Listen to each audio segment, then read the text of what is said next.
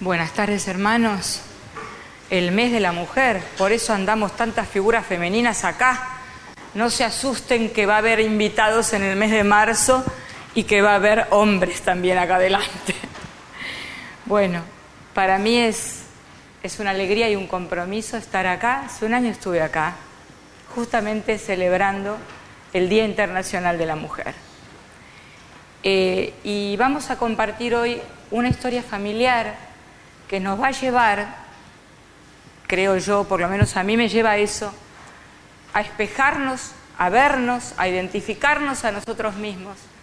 Y algo más importante todavía que es conocer el carácter de Dios. Creo que cuanto más conocemos el carácter de Dios, más podemos estar unidos a Él.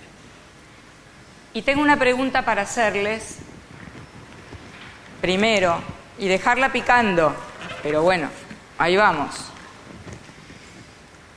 Si tuvieras que escapar de una situación amenazante, peligrosa, de una circunstancia terrible en donde no pudieras soportar vivir más, ¿a qué lugar irías a buscar refugio?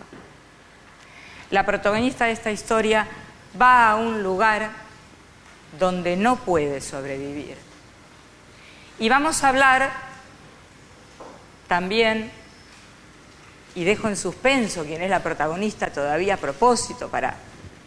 Vamos a hablar de que en toda familia se toman decisiones todos los días, unas eh, acertadas, otras equivocadas, pero aún en las decisiones acertadas muchas veces no podemos soportar, mantener los resultados de esa decisión. Y vamos a hablar de dos mujeres y un hombre. Sara y Agar y Abraham, cuando todavía Abraham no tenía la H. ¿eh? Esos héroes de la fe tan grandes que nos han enseñado desde chicos y que, si los miramos como seres humanos de carne y hueso, igual no nos van a fallar, al contrario, nos van a ayudar con sus errores y limitaciones a acercarnos a Jesús y a tener, a poder tener, a aprender tener una relación mejor con Él. Y vamos a ir entonces a Génesis 16, vamos a dividir esta historia en tres partes, en tres lecturas. La primera es del 1 al 7 y dice la historia así. Saraí, la esposa de Abraham, ven que les digo Abraham, Saraí, Abraham, que todavía no estaba hecho el pacto para los estudiosos. No le había dado hijos, pero como tenía una esclava egipcia llamada Agar, Saraí le dijo a Abraham, el Señor me ha hecho estéril. Por lo tanto, ve y acuéstate con mi esclava Agar, tal vez por medio de ella podré tener hijos. Abraham aceptó la propuesta que le hizo Saraí. Entonces, ella tomó a Agar, la esclava egipcia, y se la entregó a Abraham como mujer. Esto ocurrió cuando ya hacía 10 años que Abraham vivía en Canaán. Abraham tuvo relaciones con Agar y ella concibió un hijo. Al darse cuenta Agar de que estaba embarazada, comenzó a mirar con desprecio a su dueña. Entonces Sarai le dijo a Abraham, tú tienes la culpa de mi afrenta. Yo puse a, mi esclava en tus brazos y ahora se ve embarazada y me mira con desprecio. Que el Señor juzgue entre tú y yo. Tu esclava está en tus manos, contestó Amaro, Abraham haz con ella lo que bien te parezca. Y de tal manera comenzó Saraí a maltratar a Agar que ésta huyó al desierto.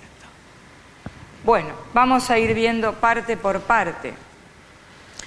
En, el, en, Génesis 15, 6 dice, eh, cuenta la historia que Dios le hizo una promesa a Abraham. Le dijo Dios a Abraham, mira hacia el cielo y cuenta las estrellas a ver si puedes. Así de numerosa será tu descendencia. Abraham creyó al Señor y el Señor se lo reconoció como justicia. Abraham tenía 75 años y Sara 65 cuando recibió esta promesa. Pasaron 11 años y eh, Sara no había quedado embarazada. Entonces ella pensó, como podríamos haber pensado nosotros, ¿Por qué no tener un hijo, como dice tener hijos por medio de ella. En Oriente se acostumbraba que si la persona era estéril, el marido podía tener relaciones sexuales con la mujer y ese hijo, que nosotros podemos decir que es un bastardo, iba a pasar a ser de la señora. ¿Por qué? Porque la esclava no era nada. La esclava era un objeto, era una posesión del dueño. Entonces todo lo que saliera de la esclava iba a ser de la dueña, de la señora. Ese era el ideario de Sara. Ese era el plan perfecto. ¿Por qué no? Tener un hijo. Escoge la sierva, Agar, una sierva egipcia, y dice, voy a tener un hijo, voy a poder ser madre a través de esta sierva con mi esposo. Como si hoy, pienso yo, aunque no sé mucho del tema, alquiláramos un vientre para hacerlo, ¿no? Con la diferencia de que esta familia vivía en la misma casa y que compartían las mismas comidas y que se veían. Entonces, el plan, el proyecto perfecto de Sara, cuando la esclava queda embarazada, Sara queda atrapada entre su decisión de hacer eso y hacerse cargo y sus sentimientos internos como mujer, que cuáles eran dolor por no poder tener hijos, sentimiento de inferioridad, baja autoestima porque era estéril. Entonces empieza dentro de ella una lucha terrible por lo que había pensado, lo que quería y lo que sentía. La esterilidad, ustedes recuerdan que era lo peor que podía pasarle a alguien en la antigüedad. Era literalmente, la esterilidad era una condena. Una condena, una, una, mujer que no podía tener hijos era despreciable. Sí. Entonces, a su vez, la esclava, imagínense, una esclava, de pronto, yo voy a tener un hijo del patriarca. Entonces se ve que la miró con desprecio. Y empezó entre, estas dos mujeres una competencia, una lucha sin cuartel que desde ya, ¿quién tiene perdida de entrada? La esclava. La esclava pierde, pierde. Entonces Sara se enoja y va y le dice al marido, como nosotras tantas veces, mujeres, estamos enojadas por algo y vamos y le decimos al marido, vos, vos tenés la culpa de lo que pasa. Le echa la culpa a él. Le dice, y en realidad él no tenía la culpa, él había aceptado pasivamente la oferta de su mujer. Y él le contesta, esto esclava, sé lo que te parezca. Y Sara comienza a maltratar a Agar, tanto que ella huye al desierto. Vamos a hablar después de qué es el desierto para nosotros, pero para mantener un orden de comprensión vamos a desarrollar toda la historia. Y la historia sigue con la segunda parte del 16, el 8 creo que es, a ver, el 7, 16, eh, y de tal manera, ahí, eh, no, no, no, el 7 por favor, puede ser,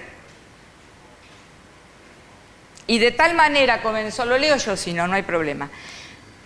Y, y de tal manera, la parte anterior, comenzó Saraí a maltratar a Agar, que ésta huyó al desierto. Allí, ahí vamos, junto al manantial que está en... Es culpa mía, ¿eh? Junto al manantial que está en el camino a la región del sur, la encontró el ángel del Señor y le preguntó, el 8, Agar, esclava de Sarai, ¿de dónde vienes y a dónde vas? Estoy huyendo de mi dueña Sarai, respondió ella. Vuelve junto a ella y sométete a su autoridad, le dijo el ángel. De tal manera multiplicaré tu descendencia que no se podrá contar. Estás embarazada y darás a luz un hijo y le pondrás su nombre Ismael porque el Señor ha escuchado tu aflicción. Hasta ahí. Bien, huye al desierto. Y en el desierto Dios le pregunta, ¿de dónde vienes? ¿No sabía Dios acaso de dónde venía? ¿No sabía Dios acaso de dónde venía ella? Sí que lo sabía. ¿Por qué se lo pregunta? Porque Dios siempre nos pregunta cosas para que nos enfrentemos y examinemos nuestro interior. ¿De dónde vienes? Y peor, da vuelta a la apuesta, Dios. Miren qué, qué manera excelente de dirigirse. Y le dice, ¿y a dónde vas? ¿Y a dónde iba? Si en el desierto no hay posibilidad de nada. El desierto implacable, la desolación, la muerte. Desierto significa etimológicamente abandono. Un ser abandonado. Agar no era nada, era una esclava, una marginada de la sociedad, como si dijéramos una prostituta, una persona, eh, una alienada, sin ninguna posibilidad de salida. Va al desierto. ¿Y Dios qué le dice primero? Fíjense, lo que le dice primero, a mí no me gustó mucho al principio. Porque ¿qué le dice? Volvé, anda, sometete, o sea que la manda al maltrato. Restablece las relaciones interpersonales de la, de la época amo-esclava. Era así. Andá y volvé a eso y sometete. Primero, seguramente podemos inferir que Agar se sintió terriblemente mal, angustiada. Pero el Señor después completa en una segunda instancia. ¿Y qué le dice? Le dice, vas a tener un hijo y tu hijo se va a llamar Ismael y va a ser el líder de una gran nación. ¿Y a qué madre no la consuela de que le haya dicho lo que le dijo? Entonces Agar se se somete a Dios, lo obedece y vuelve, vuelve. Y como sigue diciendo en el, versículo 13, sigue diciendo, como el Señor le había hablado, Agar le puso por nombre el Dios que me ve, pues decía, ahora he visto al que me ve. Los críticos dicen que este es uno de los pasajes más conmovedores de la Biblia porque se ve eh, encarnada la misericordia de Dios. ¿En qué? En que Dios no vio su estatus social ni su lugar de esclava, vio el ser humano, vio la madre sufriente y simplemente la rescató. Ese es el Dios que predicamos. Ese es el Dios en el cual creemos. Ese es el Dios en el cual creo. Y que crees vos, y que cree ella, y que creemos todos, ¿o no? Y bien, entonces Agar vuelve y vamos yendo al final de la historia. Eh, vuelve y después de casi 15 años, Sara tiene el hijo de la promesa, tiene a Isaac, porque la promesa de Dios era que la línea de la descendencia que nos iba a llevar a Jesús era Isaac. Tiene Isaac. Y cuenta también el 21, que ahora vamos a leer una parte, cuenta que cuando eh, el niño, el bebé es destetado, este, eh, hacen un gran banquete y Sara observa que el bastardo, que Ismael, el hijo de su esclava Agar, se burla de su hijo. Entonces va y le dice al marido, echa a esta mujer acá con su hijo. Implacable. Lo podemos leer el 8, del 8 al 18 del 21. El niño Isaac creció y fue destetado. Ese mismo día Abraham hizo un gran banquete. Pero Sara se dio cuenta de que el hijo que Agar la egipcia le había dado a Abraham se burlaba de su hijo Isaac. Por eso le dijo a Abraham, echa de aquí a esta esclava y a su hijo. El hijo de esa esclava jamás tendrá parte en la herencia con mi hijo Isaac. Este asunto angustió mucho a Abraham, ahí lo tienen con el H doble, porque se trataba de su propio hijo. Pero Dios le dijo a Abraham, no te angusties por el muchacho ni por la esclava, hazle caso a Sara porque tu descendencia se establecerá por medio de Isaac. Pero también el hijo de la esclava, del hijo de la esclava haré una gran nación porque es hijo tuyo. Vamos hasta ahí por ahora. Bien, lo echa a Jehová. Yo me pregunto, y te pregunto para tu reflexión personal interna, ¿no podría acaso haber tenido una actitud más humana y generosa, Sara? No podría haber permitido que el niño siguiera viviendo allí, como en otras historias bíblicas, ¿eh? de Jacob, que, tenía dos esposas, Lea y, Raquel, y, tenía hijos de ella hijos de las siervas, o sea, que era una costumbre del Oriente. Acá Sara se muestra como un ser mezquino. Los echó. Y Abraham, que todavía su figura está un poco desdibujada en la historia, dicen que se angustia porque él había vivido, se había circuncidado, que, era lo que Dios le había dicho que tenían que circuncidarse, había vivido 14 años, casi 15 con él, y le dice, es mi hijo también. Entonces Dios le dice, está bien, no te preocupes, haz lo que dice ella, que yo, me voy a resolver la situación. Y lo echa, le da un, un de cuero de agua y los echa. Echarlos significaba arrojarlos a la muerte, al desierto de Berseba. Y esto no ocurre porque Dios vuelve a intervenir. Y Agar está otra vez en el desierto, implacable, sin ninguna posibilidad de retorno esta vez. Aunque se humillara y hiciera lo que hiciera, ya no podía volver. Entonces cuenta la historia, que ahora lo vamos a leer, que hay una versión popular que dice que lo colocó debajo de un arbusto porque no podía ver morir al niño. Ella repetía en su pensamiento, no puedo ver morir al niño, no puedo ver morir a mi hijo. Y dice la historia que Jehová escuchó el llanto del niño. Lo leemos, por favor, a ver, que va a estar mejor dicho que por mí. Eh, es él. Eh, ahí está. Al día siguiente Abraham se levantó de madrugada, tomó un pan y un obre de agua y se los dio a Agar, poniéndoselo sobre el hombro. Luego le entregó a su hijo y la despidió. Agar partió y anduvo errante por el desierto de Berseba.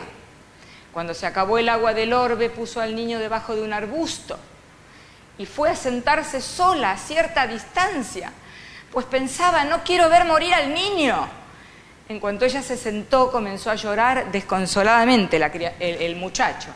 Cuando Dios oyó al niño sollozar, el ángel de Dios llamó a Agar desde el cielo y le dijo, ¿qué te pasa, Agar? Otra pregunta de Dios. ¿Qué te pasa, Agar? Segundo, no temas, pues Dios ha escuchado los sollozos del niño. Levántate y tómalo de la mano que yo haré de él una gran nación. Y hasta ahí. Fíjense que eh, leímos la parte del manantial, me faltó la parte del manantial, creo, ¿no? Ahí, ah, sí, acá lo tengo. Decía, en ese momento Dios le abrió a Agar los ojos y ella vio un pozo de agua. Enseguida fue a llenar el odre y le dio de beber al niño. Dios acompañó al niño y éste fue creciendo. Vivió en el desierto y se convirtió en un experto arquero. Habitó en el desierto de Parán y su madre lo casó con una egipcia. Bien, ¿estaría el pozo de agua ahí y Agar no lo veía? ¿Estaría el pozo de agua ahí Agar no lo vería? El dolor quizá le impedía ver. Muchos eh, comentaristas dicen que esta figura del ángel del cielo, del el ángel, es Jesús. Le dice, ahí está el agua, salva al niño, voy a hacer de él una gran nación. Y no sabemos si estos chicos, hombres, Isaac e Ismael, se encontraron en vida. Sí sabemos que estuvieron juntos en el entierro de su padre Abraham en la cueva de Macpela. Ahí sí sabemos que estuvieron juntos. Y de, estos, de este tremendo lío va a surgir de Ismael los musulmanes y de, de Isaac perdón, el pueblo judío. Hasta acá la historia. No me digan que no es una historia maravillosa. Vamos, ¿y qué a nosotros con esto? ¿Qué a nosotros con esto? ¿Con quién te identificas hoy? ¿Hemos vivido desiertos? Yo viví. ¿Nadie más vivió desiertos? Hemos vivido desiertos. ¿Qué son los desiertos? Esas situaciones terribles donde está, hay oscuridad y no sabemos dónde encontrar una puerta, una ventana, una luz. Hemos vivido desiertos. Y hemos podido escuchar la voz de Dios en esos desiertos. Vamos hasta ahí y vamos a, retroceder un poco. Tenemos dos mujeres ya que es el Día de la Mujer, Sara y Agar. ¿Alguna vez te sentís identificada con Sara? ¿Metiste la pata? Yo he metido la pata tantas veces, he tomado decisiones que después le digo a Roberto, ¿y ahora qué hago? Bueno, vos para qué te apurás, me dice. ¿Qué hago con esto? A veces hacemos cosas que no terminan, decidimos cosas cuya consecuencia no terminan de ser fructíferas. ¿Por qué? Porque como a Sara nos falta la fe, nos falta la confianza en Dios. Pero en esta historia maravillosa yo quiero focalizar a Agar y vuelvo al desierto. Al desierto. Y la pregunta de Dios. Ese es un tema que me está rondando la cabeza, las preguntas de Dios. La gran pregunta de Dios. ¿De dónde vienes? ¿Vienes de una venimos o venís o vengo de una relación rota, de una rutina insoportable, de un defalco económico, de un problema familiar terrible? De una muerte, de una pérdida. ¿De dónde venimos? Eso de dónde venimos nos llevó al desierto. ¿Y a dónde vas? le dice el Señor, como diciéndole, bueno, el único que puede guiarte a otro lugar que no sea el desierto soy yo.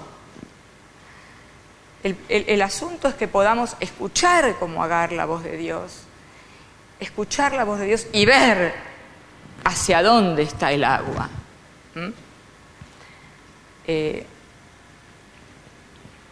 Este Dios de la antigüedad es, es el mismo Jesús que nos está diciendo, que nos está guiando, ¿no? Porque a mí me ha sacado del desierto. A mí me ha sacado del desierto.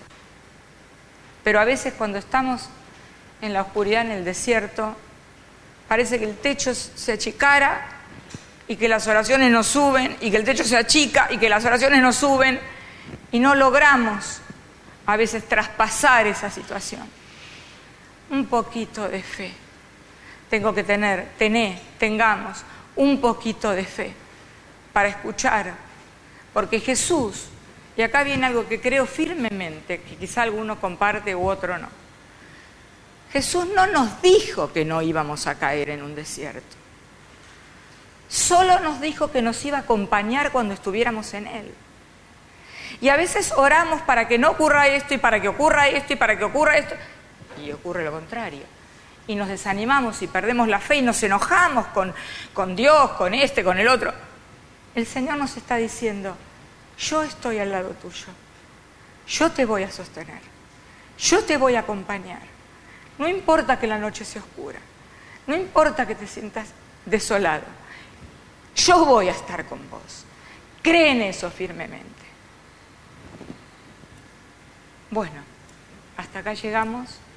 Vamos a terminar con, con una oración para que esta palabra se guarde en nuestro corazón y nos ilumine en algún momento de angustia y nos ayude a repensar nuestra vida, nuestras decisiones y escoger mejores caminos. Porque como bien decía Susi, que me encantó la identidad y el propósito de Dios. Y también me encantó, tenemos un compositor hermoso, Beto, con esa canción. Así que como hoy es un día y esta es una historia de esperanza, vamos a celebrar esta esperanza y vamos a cerrar este momento con una oración. Señor Jesús, gracias porque eres nuestro Dios, porque eres nuestro Salvador, porque eres nuestra esperanza, porque tu voz se escucha en el desierto. Perdónanos y ayúdanos. En tu nombre, amén.